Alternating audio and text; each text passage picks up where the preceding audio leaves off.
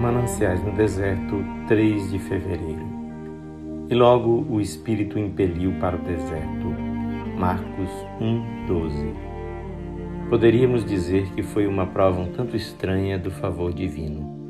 Logo, logo depois de que, depois dos céus abertos, da descida do Espírito como pomba, da voz de bênção do Pai, Tu és o meu filho amado, em ti me comprazo. Não, não é uma experiência fora do normal. Eu também já passei por isso. Sempre depois de alcançar o ápice é que vem os momentos de maior depressão. Ainda ontem eu me encontrava lá nas alturas e cantava no esplendor da manhã, e hoje estou abatido e meu canto emudeceu. Ao meio-dia eu me aquecia com o calor da presença divina. Ao entardecer estou no deserto, dizendo: O meu caminho está encoberto ao Senhor. Mas será que reparamos no conforto daquela palavra logo? Por que vem ela imediatamente após a bênção? Exatamente para mostrar que se trata de uma experiência que se segue à bênção. Deus resplandece sobre nós para nos preparar para os lugares desertos da vida, para os seus Getsêmanes, os seus Calvários.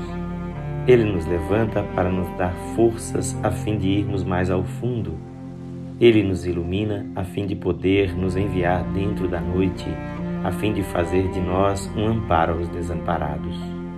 Nem sempre estamos prontos para o deserto, só estamos preparados após a experiência do Jordão. Nada, a não ser a visão do Filho, pode preparar-nos para o peso que o Espírito colocará em nosso coração. Só a glória do batismo poderá fazer-nos suportar a fome no deserto. Depois da bênção, vem a batalha. O tempo de prova que marca e enriquece poderosamente a vida espiritual de uma pessoa não é um tempo qualquer, mas um período em que o próprio inferno parece estar solto, um período em que percebemos que somos levados a uma armadilha, em que sabemos que Deus está permitindo estarmos à mercê de Satanás.